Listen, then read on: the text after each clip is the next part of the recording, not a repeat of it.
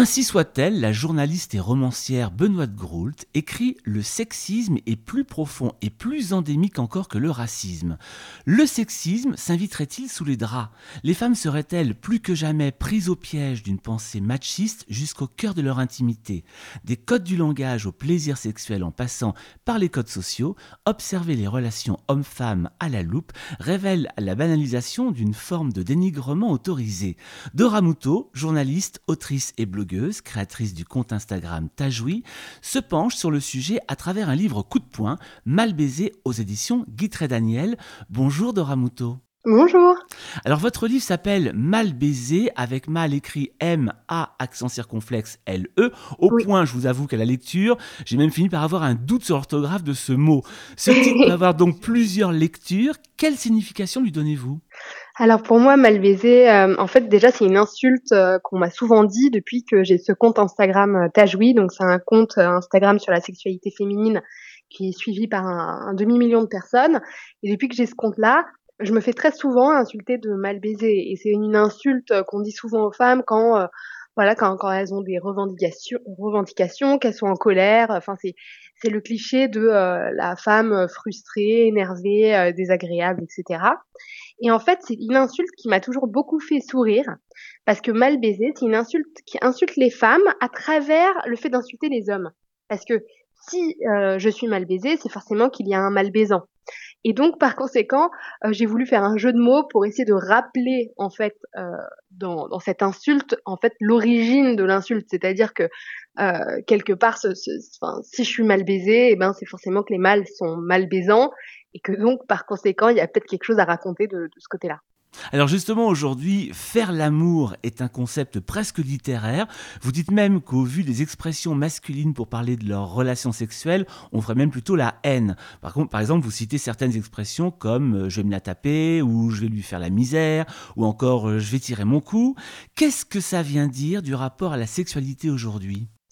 Ben, Justement, donc j'ai tout un chapitre qui s'appelle euh, Mal baiser par un vocabulaire mal baisant. Euh, en fait, le, vocabulaire aujourd'hui euh, de la sexualité, euh, le vocabulaire commun ou même, enfin malheureusement, c'est un vocabulaire qui est aujourd'hui très très emprunté de voilà du porno. c'est un vocabulaire qui est guerrier, qui est chasseur. Et en fait, les gens utilisent ça sans même y penser aujourd'hui. Et même quand les hommes ou les femmes n'utilisent peut-être pas ces termes-là, ils ont forcément entendu, je sais pas, leurs cousins, leurs frères, leurs potes, euh, utiliser ce, ce, ce, ce type de mots sans forcément euh, le, le, relever plus que ça. Et donc, moi, je m'intéresse dans, dans, ce chapitre donc euh, à la signification euh, de, de, de, ces mots-là, à ce que ça raconte du rapport homme-femme, qui est un rapport en fait dans le langage qui est déjà décrit de façon assez euh, violente, où en fait on, repère directement dans le langage la volonté de domination, de domination sexuelle des hommes sur les femmes, parce que justement c'est toujours, euh, par exemple, je vais me la faire, je vais me la taper, je vais la retourner, je vais la monter, je vais lui faire la misère, je vais lui faire le boule, enfin bon, c'est pas mal d'horreur, on va dire. Euh, mais j'ai trouvé que justement dans d'autres types de, de cultures et de spiritualité, il y avait un effort euh, mis autour des, des mots. Euh, par exemple, de, dans, dans, le taoïsme, euh, on va dire, par exemple, pour parler du vagin d'une femme, d'une caverne de jade, où on va utiliser vraiment des mots extrêmement poétiques pour parler de, de, sexe. On va parler de voilà de, de chambre d'amour, un orgasme, on va dire un océan de béatitude. L'entrée du vagin, c'est une cour céleste. Et, et, je trouve que c'est en fait, enfin, je crois que c'est Camus à un moment qui disait euh, mal nommer les choses, c'est apporter, enfin, c'est apporter au malheur du monde. Et je trouve que c'est hyper important en fait. Euh, enfin, au commencement était le verbe, et je pense que c'est très très important de bien nommer la sexualité et, et d'y mettre une intention quand, quand, quand on en parle en fait. Ça veut dire finalement ce que vous dites, que cette, ce rapport à la sexualité assez brutal, c'est particulièrement une, un rapport occidental? Alors, je pense qu'aujourd'hui, malheureusement, à cause de la mondialisation, ça s'est un peu euh, globalisé euh, partout. Mais effectivement, il y a d'autres cultures euh, avec le tantrisme, le taoïsme, en, Inde, en Chine, etc., où il y a une culture du sexe un peu différente, on va dire. Enfin, du, moins ancestralement. Aujourd'hui, je pourrais peut-être pas, enfin, je, je connais pas assez bien ces cultures pour dire aujourd'hui ce qu'il en est, mais ancestralement, il y avait d'autres propositions. Mais en France aussi, c'est-à-dire qu'à l'époque des troubadours. il y avait aussi, ben, on a eu toute la période romantique qui et la sexualité a aussi été impactée par cette idéologie-là. Et donc, je, je, je pense que, ben voilà, c'est aussi historiquement comment les choses évolue et on n'a pas toujours été euh, dans ce langage-là, loin de là, en, Europe. Alors justement, vous citez euh, Alfred Delvaux qui déjà en 1864 écrit le dictionnaire érotique et décrit une sexualité très machiste et brutale. Est-ce que la sexualité est devenue ou devient de plus en plus agressive et violente ou est-ce qu'on sort simplement le loup du bois? Moi, je pense un peu des deux. Je pense que euh, ça fait quand même... Enfin, je pense qu'elle a toujours été plus ou moins violente parce qu'aujourd'hui, euh, justement, il y a quand même des avancées. Euh, euh, on, a, on reconnaît le viol, ce qui n'était pas forcément le cas avant, etc. Donc, je pense qu'il y a toujours eu de la violence dans la sexualité. Et quand on regarde les animaux, ben, c'est pas toujours doux non plus, on va dire. Quand on regarde un, un cygne essayer de, enfin, voilà, de, s'accoupler avec un autre signe euh, n'importe où dans, le lac d'à côté du bois de Vincennes, et ben on se rend compte que euh, la sexualité est naturellement pas toujours extrêmement douce, justement. Euh, mais je pense aussi que malheureusement, à la fois, euh, maintenant il y a des garde-fous et en, même temps, il y a, l'industrie porno qui est gigantesque en fait euh, et qui en fait ravive euh, justement cette, bestialité, cette, domination. Donc à la fois dans le discours public, on parle vachement de consentement, on parle de culture du viol, les lois évoluent, etc. Et en fait, en, dessous, il y a une sorte de cave cachée qui est toute l'industrie pornographique qui est quand même extrêmement gigantesque, et euh, il y a énormément de gens qui vont voir tous les jours, tous les soirs et regardent un porno. Et de l'autre côté, on raconte autre chose. Donc euh, voilà, pour moi, euh, c'est comme si il y a le jour et la nuit qui, qui, qui continuent à, à, dialoguer. Et du coup, ben, ni le jour ni la, euh, nuit gagne, on va dire.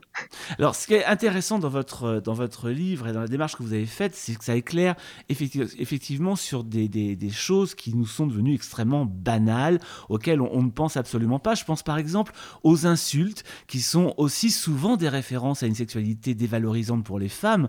On a un sentiment de honte, vous pointez des termes comme va te faire foutre, va te faire enculer, ou encore fils de pute, et vous rappelez que traiter quelqu'un de con, avec le sens que cela véhicule, c'est encore plus finalement faire offense au sexe féminin.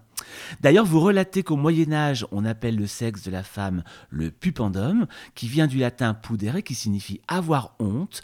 Pour vous, d'où vient ce rejet de la sexualité féminine, voire peut-être même tout simplement du sexe de la femme? Moi, je pense que le rejet, il vient du fait que le sexe de la femme est quand même extrêmement, extrêmement euh, mystérieux. Euh, le sexe de la femme, c'est euh, un contenant. Euh, et, et, en fait, euh, c'est un endroit où les, où les hommes sont contenus, dans le sens où ben, leur pénis est contenu, mais aussi les hommes en fait naissent de, de enfin voilà, de, de, du ventre des femmes, et du coup, ben il y a quelque chose de complètement mystique. Enfin, euh, si on le regarde un peu d'un point de vue euh, spirituel, euh, enfin le ventre des femmes, c'est là où s'incarnent les âmes.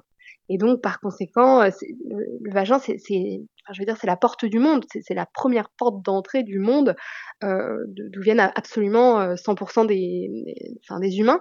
Et donc, euh, par conséquent, euh, je, je, pense qu'il y a une sorte de haine euh, vis-à-vis -vis de, de, ce mystère, en fait, et, et, de cet accès, peut-être peut-être une sorte d'accès au divin que les femmes auraient naturellement de par euh, cette porte qu'elles ont entre les jambes, que les hommes n'auraient pas, et peut-être de façon inconsciente, après c'est mon interprétation, mais peut-être de façon inconsciente, ça provoque une sorte de, rage, de haine, d'incompréhension.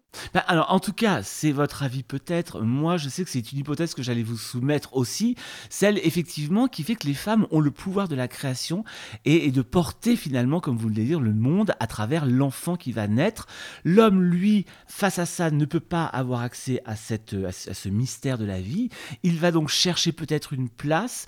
Le nom de famille est la première euh, des, des, des impositions, je dirais, pour que l'homme trouve sa place, on peut effectivement largement penser que euh, la naissance est au cœur finalement de ce rejet entre guillemets. Oui, tout à fait. Et puis, euh, il y a aussi la, enfin, la religion, en fait. Euh, c'est assez intéressant. souvent, c'est interprété dans la Bible que Ève serait née de la côte d'Adam, lorsqu'en fait, on voit bien que le, en fait, c'est une inversion de sens. Et il y a une féministe que j'aime beaucoup qui s'appelle Antoinette Fouque qui disait, je pense que Dieu et les monothéismes sont des substituts de la gestation. La Genèse en est une forme imaginaire illusoire et Dieu est un fils qui se rêve à la place de contenant. Et donc, ça, je trouve ça extrêmement euh, intéressant, c'est-à-dire que même euh, les religions, euh, enfin tout ce qui est judéo-chrétien, ben en fait découle de, de, de, ça et, et, de cette volonté d'inversion de sens pour remettre comme le monde à l'endroit, de la part, par la perspective masculine, on va dire. C'est-à-dire que tout d'un coup, c'est retourné euh, comme si, voilà, Adam contenait Ève, lorsque c'est Ève qui a forcément contenu Adam, en fait, quand on regarde euh, comment fonctionne euh, le monde et la biologie, quoi. Alors c'est ce que dit justement euh, l'écrivain Marek Alter, avec qui on a fait un podcast sur le Télégraphe, sur le féminin justement, qui nous raconte qu'il y a deux, deux traductions de la Bible. Il y a celle que l'on connaît, que vous venez de citer, où effectivement Ève est une côte d'Adam, et l'autre traduction dit que Dieu créa l'homme et la femme en même temps, donc côte à côte. Effectivement, ces deux traductions pourrait changer totalement la face du monde dans les relations hommes-femmes. Tout à fait, tout à fait, complètement. Et euh, moi, je rajoute, enfin, j'ai un chapitre qui s'appelle Mal baisé depuis Lilith. Euh, Lilith qui, euh, dans certaines, voilà, dans, dans, la religion juive, dans certains textes, on parle de Lilith qui serait, qui aurait été la première femme en fait d'Adam et qui aurait été chassés euh, parce qu'ils auraient eu une conversation, on va dire, et pour coucher ensemble. Et elle, elle lui, a, enfin, elle a dit à Adam, moi, je veux être sur toi. Et lui, il a dit, bah non, en fait, tu seras en dessous moi. Et en fait, ils ont eu une énorme engueulade parce qu'ils pouvaient pas se décider à qui allait se tenir en dessous. Et pour eux, vu que c'était absolument symbolique, et eh ben, ça n'a pas pu se faire. Et en fait, Lilith est devenue un démon. C'est ça, elle quitte Adam, elle quitte Adam et elle devient du coup une démon en fait. Exactement, elle quitte Adam et euh, elle est qualifiée euh, de, de démon. Voilà, ce qui est quand même. Et derrière, et derrière ça, Ève, elle, par contre, va manger le fruit de la connaissance. C'est ça. Ce qui là aussi est quand même assez symbolique. Oui. Tout ça, finalement, pour vous, pourrait être euh, la cristallisation de, de, de cette incompatibilité d'humeur entre l'homme et la femme sur un plan sexuel? Moi, je pense pas qu'il y ait une incompatibilité euh, véritable. Je pense que c'est les histoires qu'on raconte qui créent beaucoup euh, d'incompatibilité, on va dire. Euh, et je pense que justement, c'est tous ces mythes-là auxquels il faut peut-être juste réfléchir, tout simplement.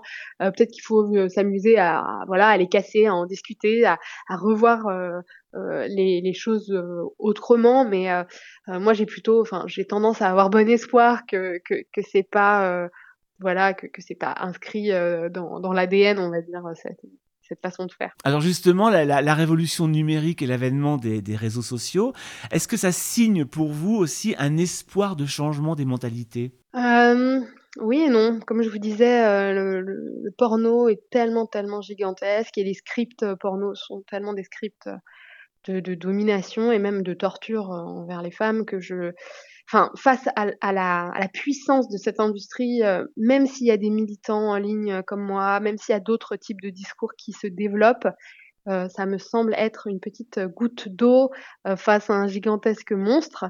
Et sans l'aide, voilà, des États, des gouvernements, des lois, etc., pour et sans l'aide de l'éducation nationale, enfin pour pour en fait faire prendre conscience de, l'impact du porno et des scripts porno sur sur la vie des gens, euh, j'ai l'impression que c'est un peu anecdotique. Voilà.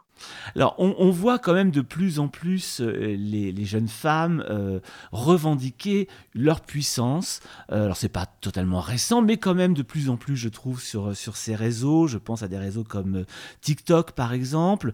on voit des femmes qui revendiquent leur pouvoir. Mais est-ce qu'en même temps, il n'y a pas un paradoxe entre revendiquer un pouvoir féminin et aborder une image extrêmement sexualisée et qui reflète justement le fantasme Si, justement euh, aujourd'hui, les femmes sont euh, énormément dans, dans l'auto-objectivation. Enfin, voilà, elles s'auto-objectifient euh, toutes seules.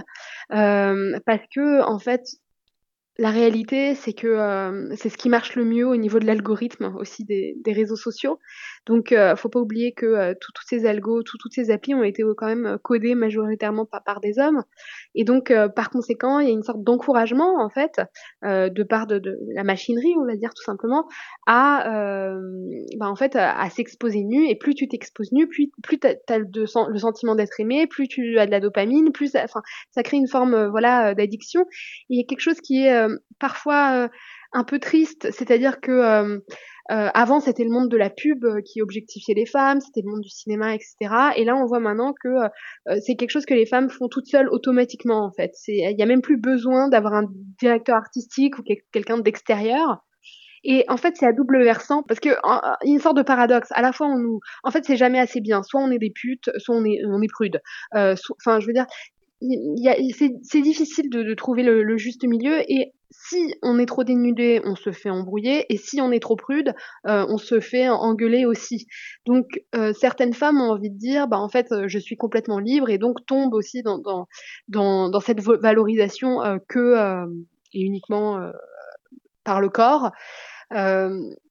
Ce que j'entends dans une certaine mesure, mais que je pense être délétère, heu, au long terme et moi je fais une très grosse différence entre ce que j'appelle, heu, hem, le féminisme et le mouvement d'empowerment. Alors c'est quoi? Alors l'empowerment, c'est cette idée de en fait, de de grimper dans la société en tant que femme, mais en utilisant en fait les codes du patriarcat. C'est-à-dire que, heu, plus tu voilà, heu, plus tu es belle, heu, plus, heu, ben, tu vas, heu, par exemple, être appréciée, avoir un job intéressant et cetera. Parce qu'évidemment, heu, dans les entreprises aussi, plus tu es, agréable esthétiquement, plus, il y a de chances de grimper. C'est aussi l'idée de dire que, par exemple, le travail, du sexe, c'est libérateur pour les femmes, parce que c'est un moyen en fait d'avoir de de l'argent rapide. Heu, mais hem et et ça permet aussi de s'émanciper du mariage et cetera. Mais mais ceci dit, heu, pour moi, ça ne remet pas en cause, en fait, la base du fonctionnement du patriarcat. C'est-à-dire que, justement, pour moi, être féministe, c'est peut-être se poser la question de: «Pourquoi est-ce que je me sens obligée de me faire belle? Pourquoi est-ce que je dois me maquiller, heu, pour que pour avoir de la valeur dans cette société?» et donc c'est plutôt aller parfois à contre-courant de ça, pour essayer de remettre en enfin, en question les fondements. Heu, tandis que, heu, l'empowerment va plutôt utiliser, en fait, les outils qui sont à disposition pour essayer de de grimper et d'être validé, en fait. Heu et donc d'avoir un un statut, heu comment je pourrais dire? Hem, un statut, heu, privilégié en tant que femme dans cette société.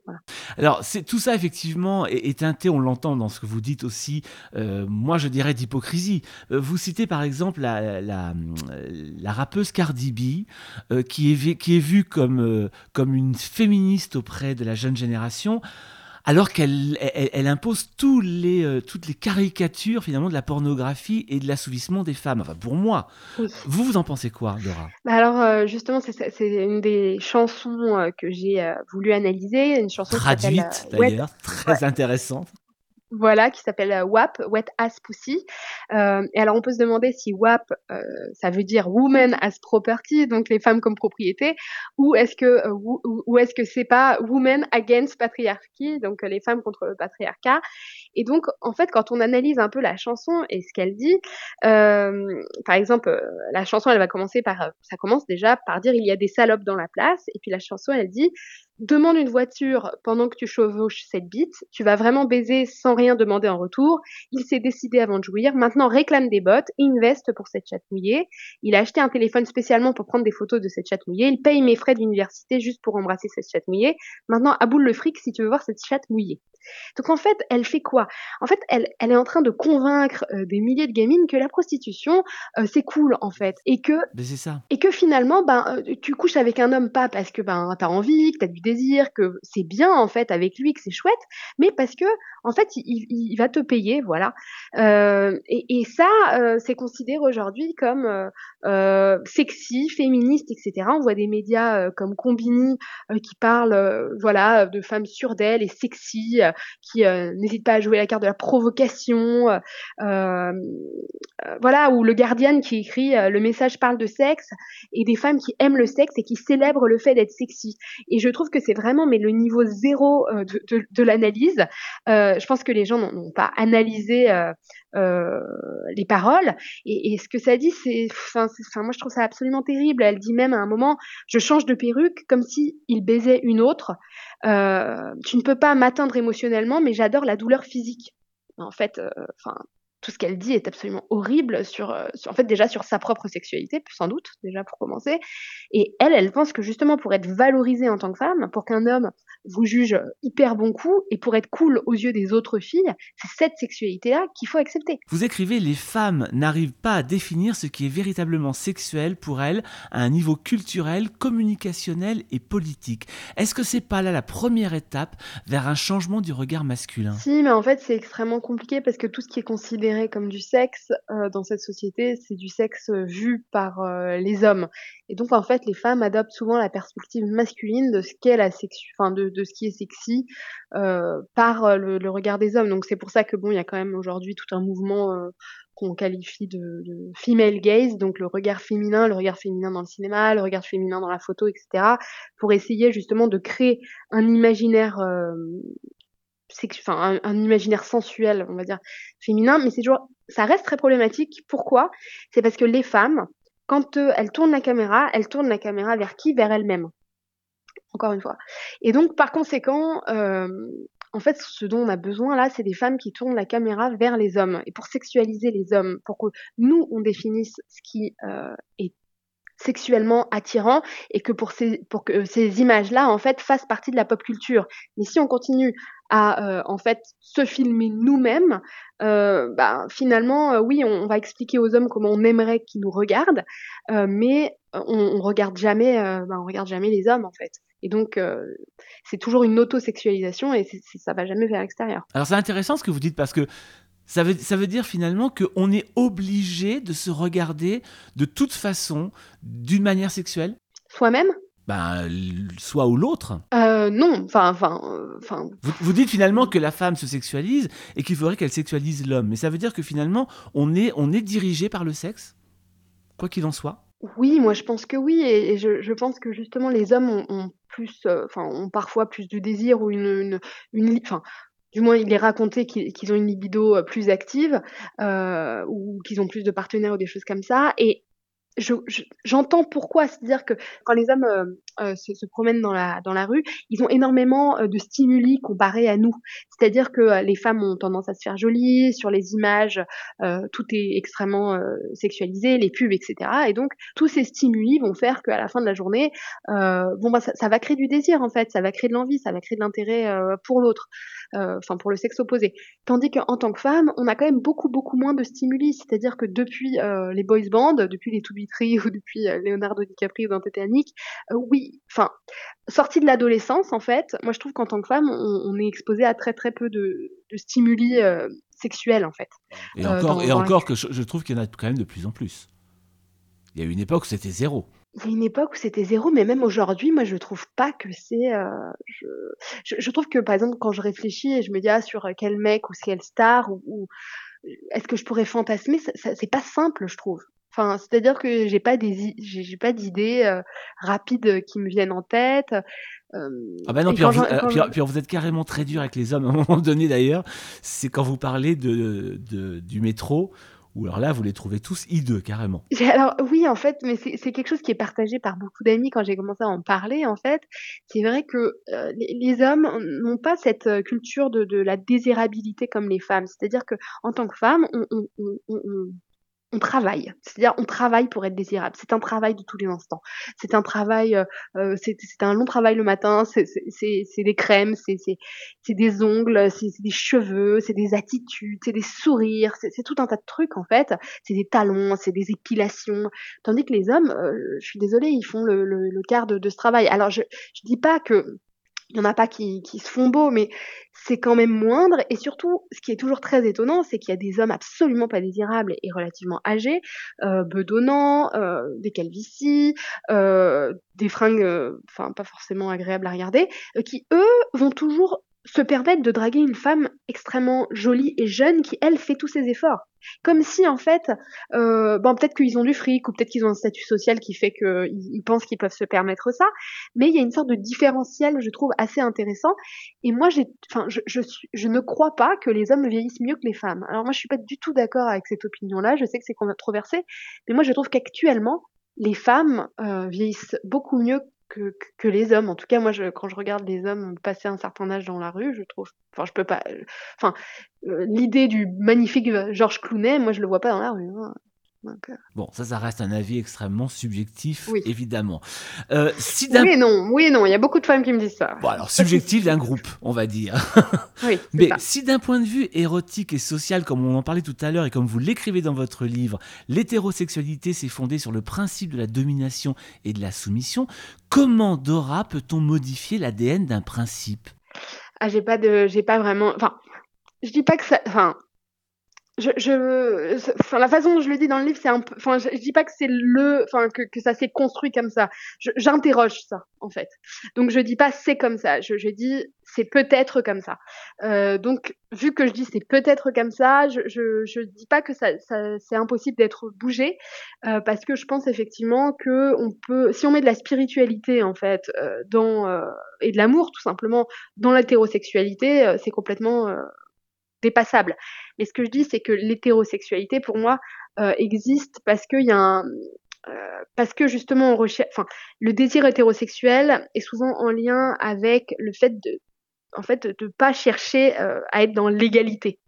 Et c'est le différentiel en fait entre l'homme et la femme qui crée l'attirance. Et euh, aujourd'hui, quand on est dans un monde qui euh, pousse euh, vers l'égalité au maximum, euh, et donc vers l'effacement des différences, eh bien, on peut s'inquiéter du fait que euh, le désir hétéro va être de, moins en moins puissant. Euh, et c'est ce que je questionne, parce qu'à la fois, je suis pour plus d'égalité, et en même temps, je me rends bien compte que le désir fonctionne pas tout à fait sur l'égalité. Voilà. Et oui, mais s'il était, fonctionnait sur l'égalité, est-ce qu'il aurait finalement euh, le même intérêt? Est-ce qu est que justement l'attirance sexuelle serait la même? Ben non, malheureusement, c'est un peu euh, la triste conclusion que, que, je fais à la fin. Euh, je, pense que quand on commence à, ressembler à l'autre trop, c'est-à-dire à la fois physiquement, parce que tout simplement euh, aujourd'hui, euh, justement, les, les, femmes vont peut-être moins se féminiser et les hommes vont moins se masculiniser.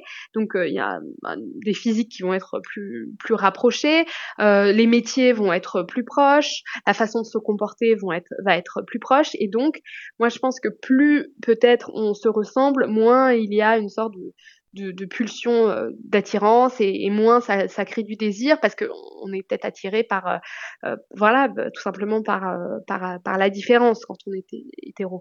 Euh, enfin pas forcément mais je veux dire j'ai l'impression que c'est un des sujets on va dire en tout cas on voit on voit apparaître aujourd'hui une nouvelle société qui peut-être pour le moment est anecdotique mais le sera peut-être de moins en moins avec les années à venir c'est les, les gens qu'on appelle les non binaires qui ne se considèrent ni comme des hommes ni comme des femmes. Est-ce que, c'est, est-ce que ça pourrait être, par exemple, le risque ou la solution? J'en sais rien finalement. Alors moi, je suis, euh, c'est un autre sujet, mais je pense que ce sera peut-être le sujet de mon troisième livre. Je suis extrêmement, je suis critique du genre, donc en fait justement toutes ces appellations non binaires, euh, tout, tout ce qui est d'ordre de la, voilà, de la transidentité, etc. J'ai, un avis assez tranché là-dessus parce que pour moi, euh, en fait, il y a deux sexes euh, et la, la sexuation est, est relativement euh, binaire.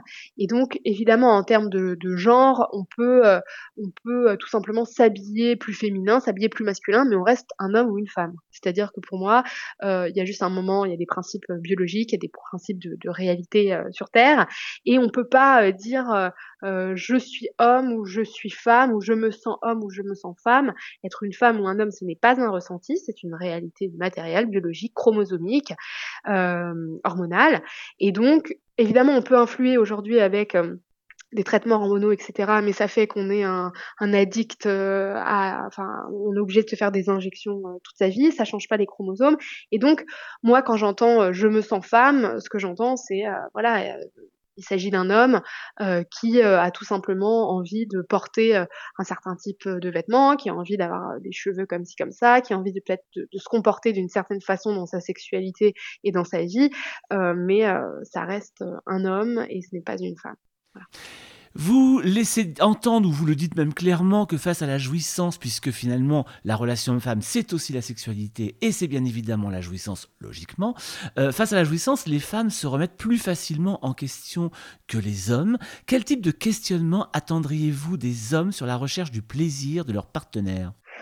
Ben, tout simplement d'y être, tout simplement plus sensible, je vais vous donner un exemple qui est très, très revenu extrêmement souvent, sur mon compte Insta parce que les femmes m'écrivent, c'est le fait que, ben, hem, heu, le mec avait joui et puis, tout d'un coup a il s'endort et puis il essaye pas de faire en sorte que sa partenaire aille jusqu'au bout de voilà de enfin voilà aille jusqu'à l'orgasme dans le rapport.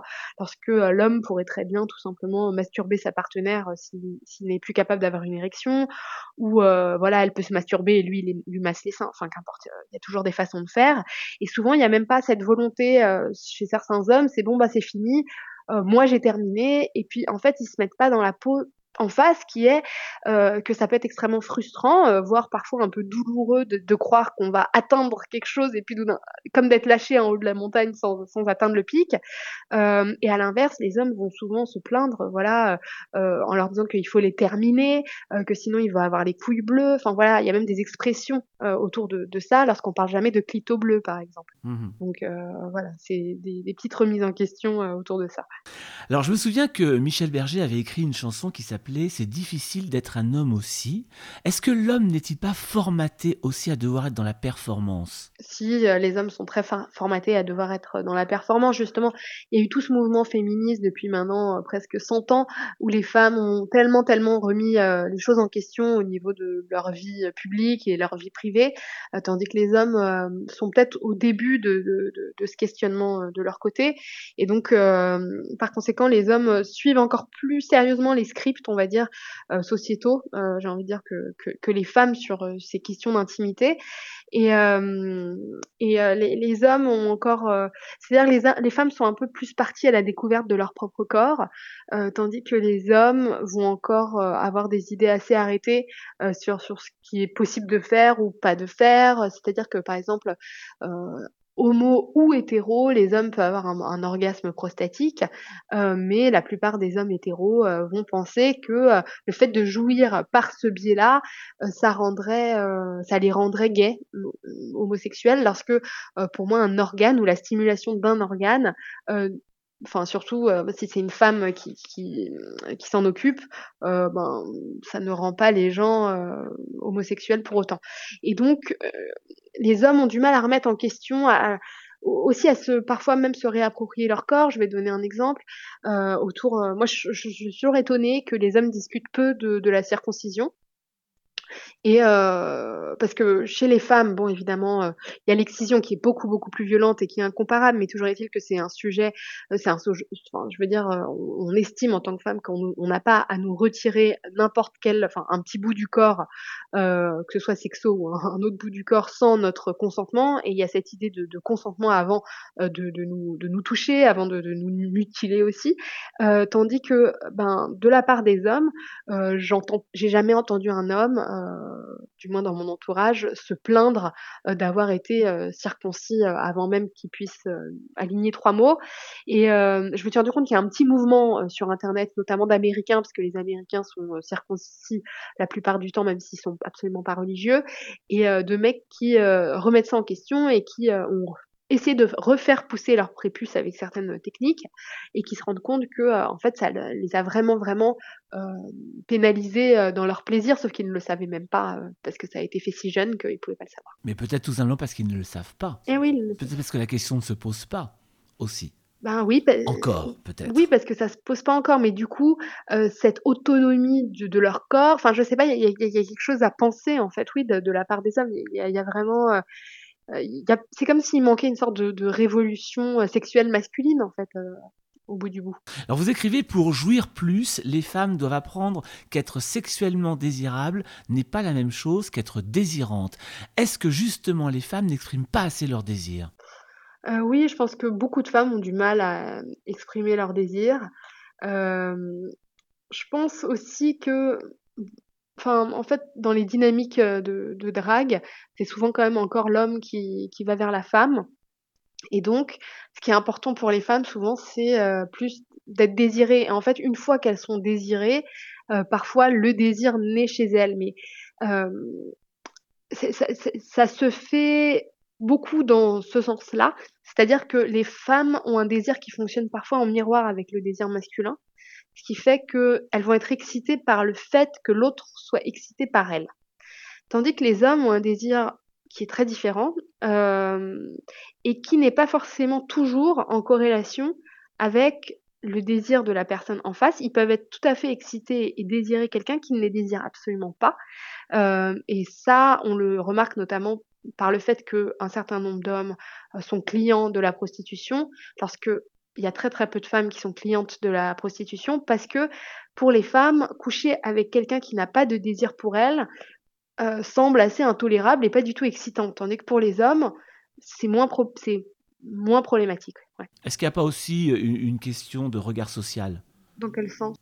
Est-ce qu'il y a pas là encore une une une honte qu'une femme aille payer un homme? Est-ce qu'on n'est pas encore un peu là-dedans aussi? Est-ce que si les femmes avaient cette libération-là, elles n'iraient pas plus facilement vers ce type de heu, j'allais dire d'achat, quelle horreur, heu, ce type de relation? Je pense qu'évidemment, il y aurait un certain nombre de femmes qui iraient vers ce type, heu, de relation, mais je pense qu'il y a quand même fondamentalement, profondément quelque chose qui est enfin, qui est différent. Dans le sens où, ben, ch quand j'en discute du moins avec des femmes, dans l'idée, elles aimeraient, mais l'idée que, heu, la personne en face ou bien faudrait que la personne, heu, oui, heu, peut-être, joue extrêmement bien le jeu quoi, mais mais c'est plus compliqué parce qu'un homme doit doit bander. Donc peut-être que si effectivement il il arrive à maintenir ça et que la fille arrive à être convaincue que, qu'il est excité malgré qu'il soit payé, peut-être, peut-être. Alors vous êtes pas une grande copine de Freud, hein? Freud, le psychanalyste, dit que la petite fille se perçoit comme un garçon castré et se détournera de la sexualité car humiliée de voir que son clitoris ne sera jamais une verge. Est-ce que pour vous, les théories freudiennes ont justement contribué à affecter la sexualité des femmes? Oui, terriblement, terriblement. Bon, en même temps, on peut dire qu'il il a contribué à quelque chose et et heu, au moins il a mis, heu, ce sujet sur sur la table, le sujet du clitoris, donc on déjà on peut le remercier pour ça. Ensuite, heu, je pense que, heu, sa théorie était pas la bonne. C'est-à-dire que, hem, selon lui, il y avait que le plaisir vaginal qui faisait de toi une véritable femme et une petite fille qui avait dépassé le stade, de petit garçon, on va dire. Donc heu, moi je trouve ça problématique dans le sens où la plupart des femmes jouissent par le biais, heu, du de leur clitoris et même quand elles ont des orgasmes, heu, vaginales, heu, généralement ça passe par, une stimulation du clitoris en amont pour pouvoir, être pénétrées plus facilement. Donc en fait, le passage, de l'excitation, du clitoris pour faire mont monter le désir au niveau, sexuel féminin, ça me semble, enfin, absolument nécessaire et donc dans la façon dont il dont il dit lui, je trouve que ça ça fait que certaines femmes ont pu ou peuvent encore se sentir humiliées du fait de, heu heu, ne ressentir peut-être du plaisir que, heu, par la la voie clitoridienne. Et heu, en ce sens-là, heu, je je trouve que c'est voilà, que que c'est un peu emmerdant, quoi. Alors justement, vous écrivez: «Les femmes mentent sur la vie en ne demandant pas à comprendre la signification de la pénétration, ces barrières de nos corps que l'on enfreint du fait d'avoir moins d'intimité. La pénétration dans l'acte sexuel est une grande incompréhension entre les hommes et les femmes?» Heu, oui, en fait, heu, quand je parle de ce passage, il me semble que je cite surtout, Andrea Dworkin, qui est, heu, une féministe radicale qui a écrit un livre qui s'appelle Coït sur, heu, sur la pénétration Mmh mh. et donc heu, je je enfin moi c'est, un des livres qui m'a le plus marquée parce qu'elle elle questionne, bah, en fait, qu'est-ce que ça veut dire que d'être la personne qui est pénétrée? Et euh, voilà, il y a une phrase où elle dit euh, Qu'est-ce que ça veut dire d'être la personne qui a besoin qu'on lui fasse ça, qui a besoin d'être désirée comme un objet, qui a besoin d'être pénétrée, qui a besoin d'être occupée, qui a besoin d'être désirée plus qu'elle n'a besoin de son intégrité, de sa liberté, d'égalité. Alors, je, je trouve ça extrêmement violent et en même temps, elle dit, elle dit autre chose, elle dit être possédé est phénoménologiquement vrai pour les femmes, le sexe en lui-même est une expérience de possession, une érosion de soi. Et en fait, il y a quelque chose de l'ordre de la colonisation quand on se, enfin, dans la façon dont elle en parle, il y a quelque chose de l'ordre de la colonisation quand on se fait pénétrer, et c'est une expérience euh, extrêmement féminine, sauf euh, par exemple quand on a un homme euh, homosexuel. Et je sais pas, moi je sais que ça m'a fait vachement, ça m'a fait cogiter cette idée d'avoir un moment dans la sexualité envie en fait que quelqu'un prenne quelque part place en moi possession de moi. C'est vrai que quand, si on est honnête avec soi-même en tant que femme, il y a peut-être un moment où on ressent ça. Euh, et quand on a un discours extrêmement féministe, c'est assez, euh, je sais pas, c'est assez perturbant. Enfin, moi, ça m'a perturbé. Alors, vous parlez d'ailleurs de l'idée de circlusion, qui serait le pouvoir sexuellement de la femme d'aspirer l'homme lors de la pénétration, ce qui change un tout petit peu les rôles. Alors, est-ce que la donne Est-ce que tout ça finalement ne resterait pas dans la tête de chacun des deux? L'un pénètre, domine, l'autre aspire. Est-ce que c'est pas ça l'équilibre finalement de cette relation? Si, justement, mais ce mot permet en fait cet imaginaire-là, parce que quand on n'a pas le mot euh, circlusion ou je sais pas aspiration ou autre chose, euh, les femmes ont tendance euh, elles-mêmes à, ne pas penser leur vagin comme ben, un lieu, un endroit qui peut enserrer, qui peut, enfin voilà, qui, en fait les femmes ont du mal parfois à penser euh, la pénétration comme une, euh, une, compétence en fait, parce que accueillir quelqu'un en soi c'est une compétence et on peut masser en fait, euh, on peut contenir quelqu'un en soi tout en, en faisant une action. C'est pas c'est pas l'étoile de mer et du coup justement je trouve qu'il y a encore beaucoup cet imaginaire du un trou est un trou, une bite n'a pas d'œil, cet imaginaire de l'étoile de mer et et il y a une nana que j'aime bien sur internet qui dit qu'elle fait du du kung fu vagina. Mmh où euh, justement elle, euh, elle, elle arrive à soulever des poids euh, grâce à son périnée. Donc elle, elle, elle, elle, elle met comme un poids à l'intérieur de, son vagin, et puis elle arrive à, en soulever d'autres comme ça à travers un fil, euh, pour montrer à quel point en fait cet endroit-là peut être fort, musclé, et donc euh, lors d'une pénétration peut aussi avoir un rôle quoi. C'est pas juste t'es là et tu fais rien et, et, voilà. Alors la fameuse révolution sexuelle qui a donné lieu à la libération sexuelle dans les années 70 a finalement plus servi pour vous les hommes que les femmes.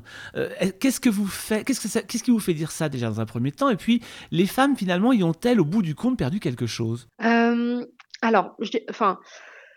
Je dirais que ça a aidé les deux dans le fond, parce qu'évidemment, euh, enfin moi je parle surtout de pas de, je, je trouve que le problème c'est qu'on parle de révolution sexuelle et pas de révolution contraceptive, parce que justement il s'agit en réalité d'une révolution contraceptive. Euh, les femmes ont enfin pu diviser euh, ben, ce qui est de l'ordre de la maternité de ce qui est de l'ordre de, de la sexualité, et c'est la contraception et l'avortement qui a permis cela.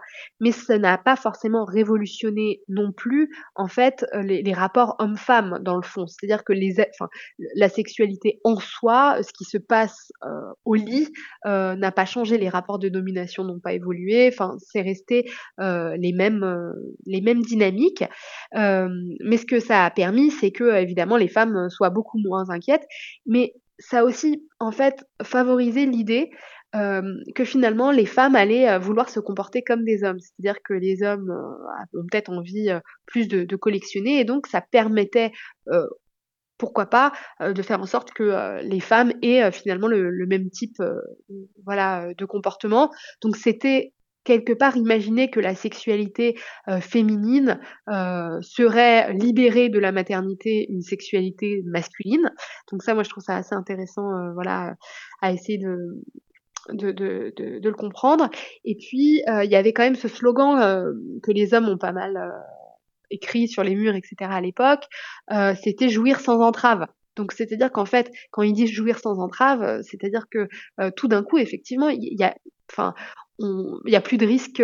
en fait, il y a plus de, a plus de charge pour les hommes. C'est-à-dire que tout d'un coup, s'ils couchent avec une fille, ça veut dire que ben elle va, elle va pas, va pas leur mettre un, bébé dans les bras. Ils auront pas euh, la charge d'être papa.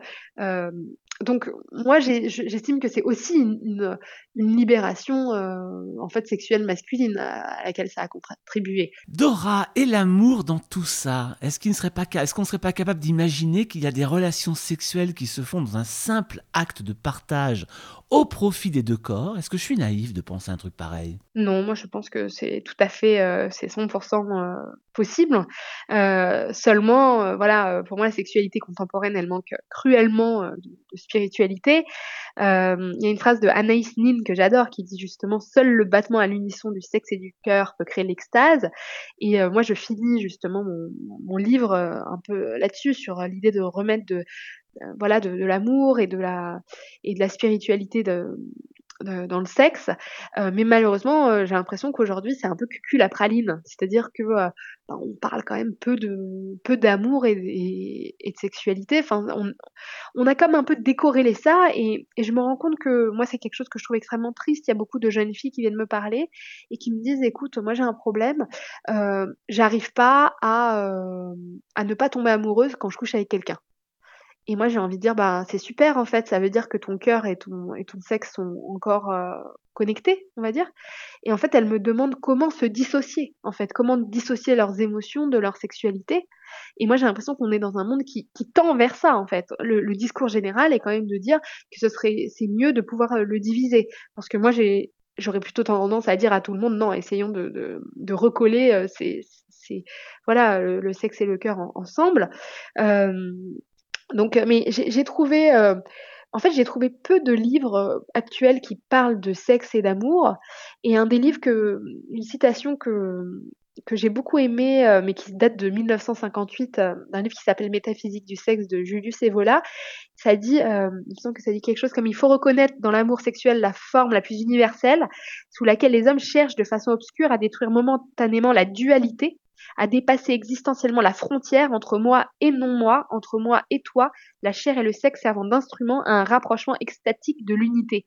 Donc c'est vraiment cette idée d'unité qu'il faut essayer de retrouver. Euh, mais tout ça, ça demande aussi de l'imagerie, ça demande ça demande des films, ça, ça, ça, ça demande de remettre cette, euh, cet imaginaire euh, au centre de la société. Quoi. Et ce sera une belle conclusion. En tout cas, ce livre s'appelle Mal baisé. C'est un gros pavé que je conseille finalement de lire en couple. Je pense que ce serait l'idéal pour que tout le monde se comprenne. Euh, c'est un livre donc signé de vous, Dora Muto, aux éditions Guy Daniel. Merci beaucoup pour ce, cet échange qui a été riche bah, et constructif. Merci Dora. Super. Merci beaucoup.